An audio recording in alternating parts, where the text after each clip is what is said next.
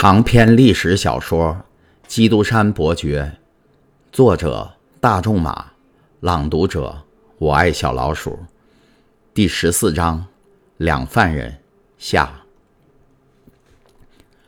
你有什么要求？巡查员问。我吗，先生？神父带着一种惊愕的神气答道：“我什么要求也没有。”你没弄明白。巡查员又说。我是当局派来视察监狱、听取犯人的要求的。哦，那就不同了。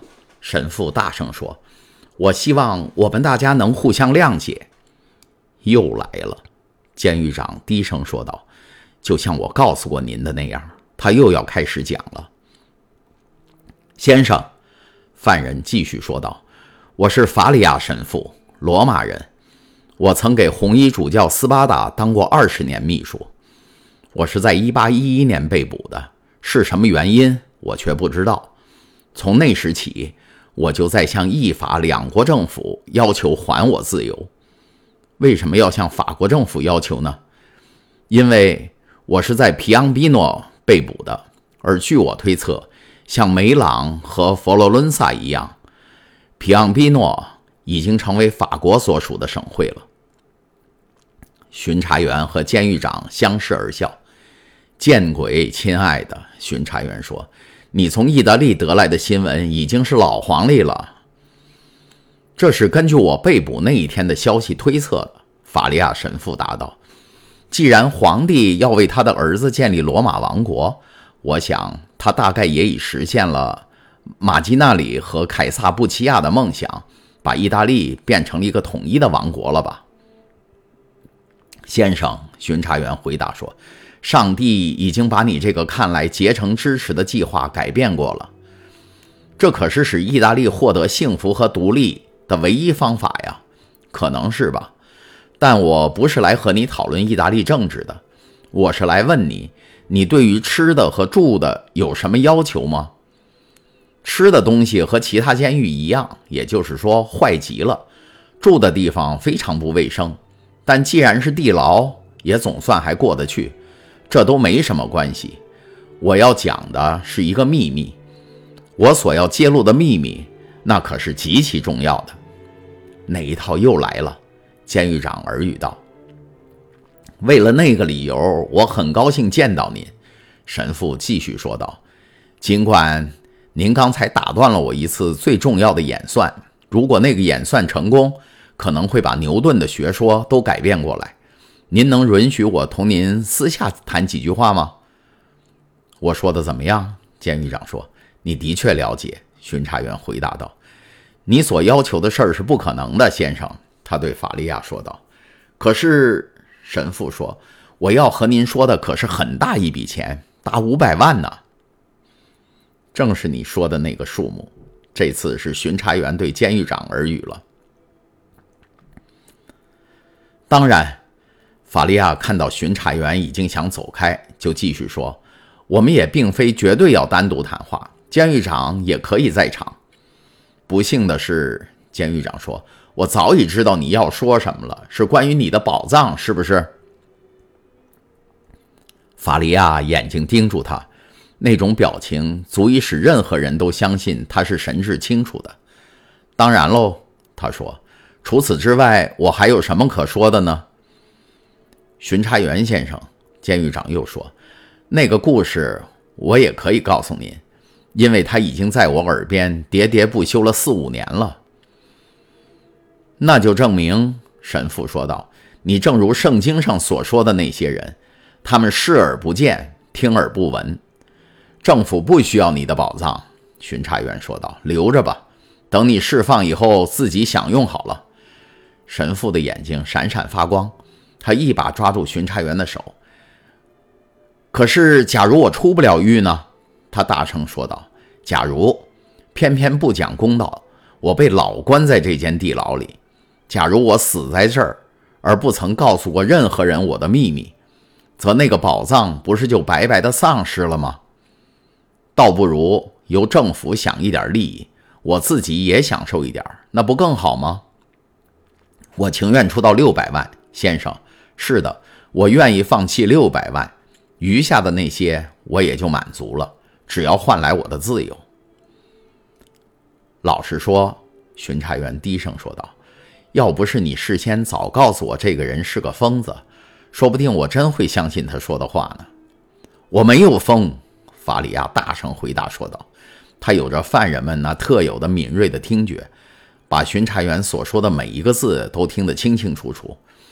我所说的宝藏真有其事。我提议来签订一个协议，内容说明我答应领你们到那个地方去，由你们来挖。”假如我欺骗了你们，就把我再带回到这儿来。我不求别的。监狱长大笑起来。那个地方离这儿远吗？三百里。这个主意倒不坏。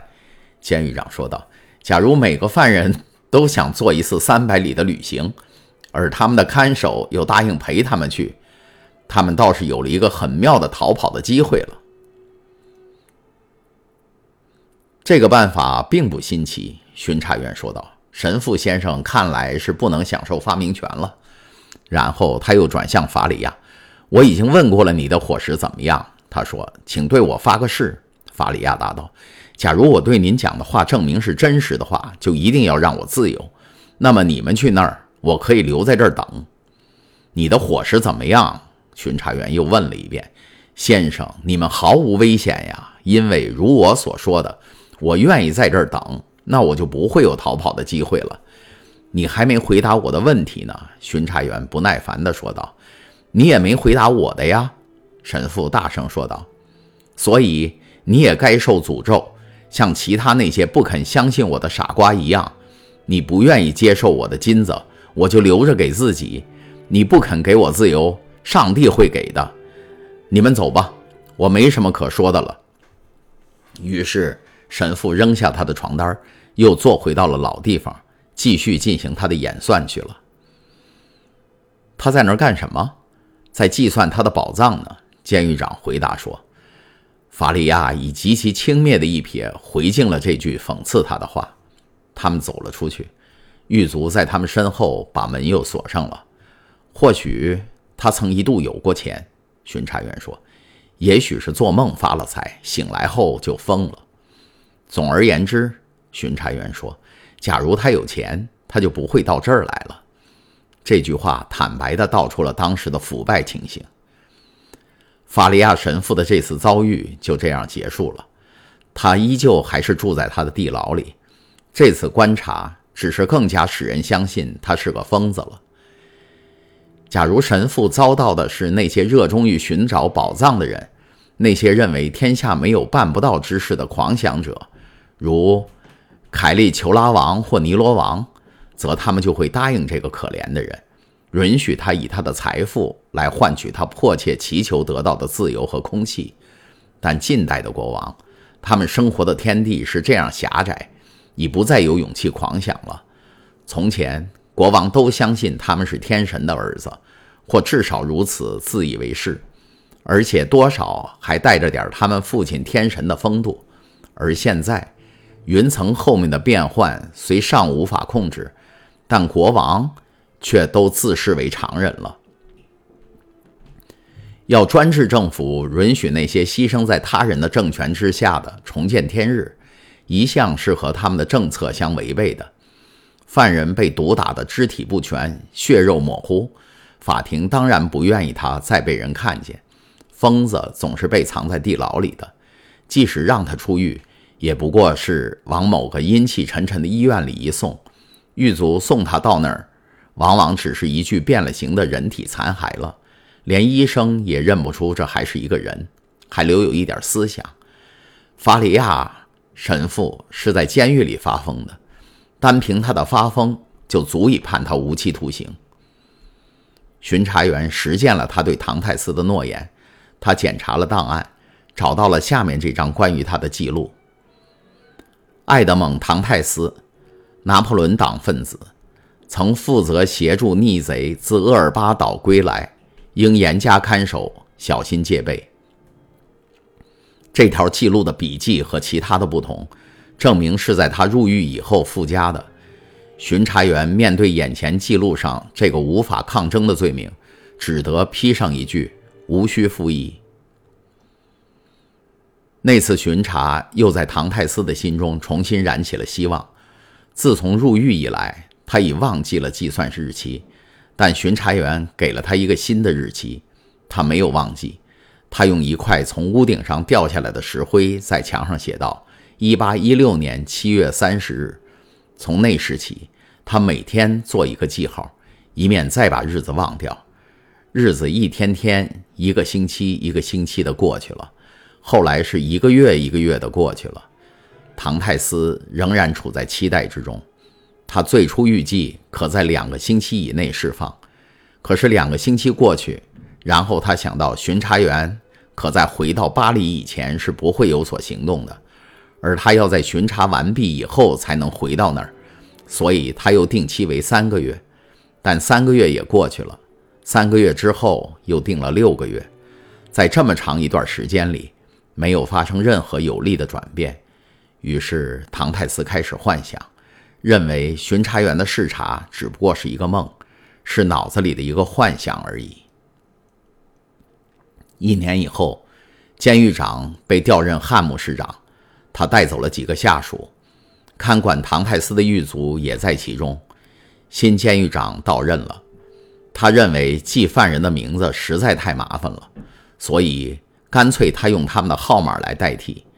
这个可怕的地方一共有五十个房间，犯人们以他们的房间号码来命名。那不幸的青年已不再叫爱德蒙·唐泰斯，他现在成了三十四号。刚才您听到的是由我爱小老鼠播讲的长篇历史小说。《基督山伯爵》第十四章两犯人下，请继续收听第十五章三十四号和二十七号上。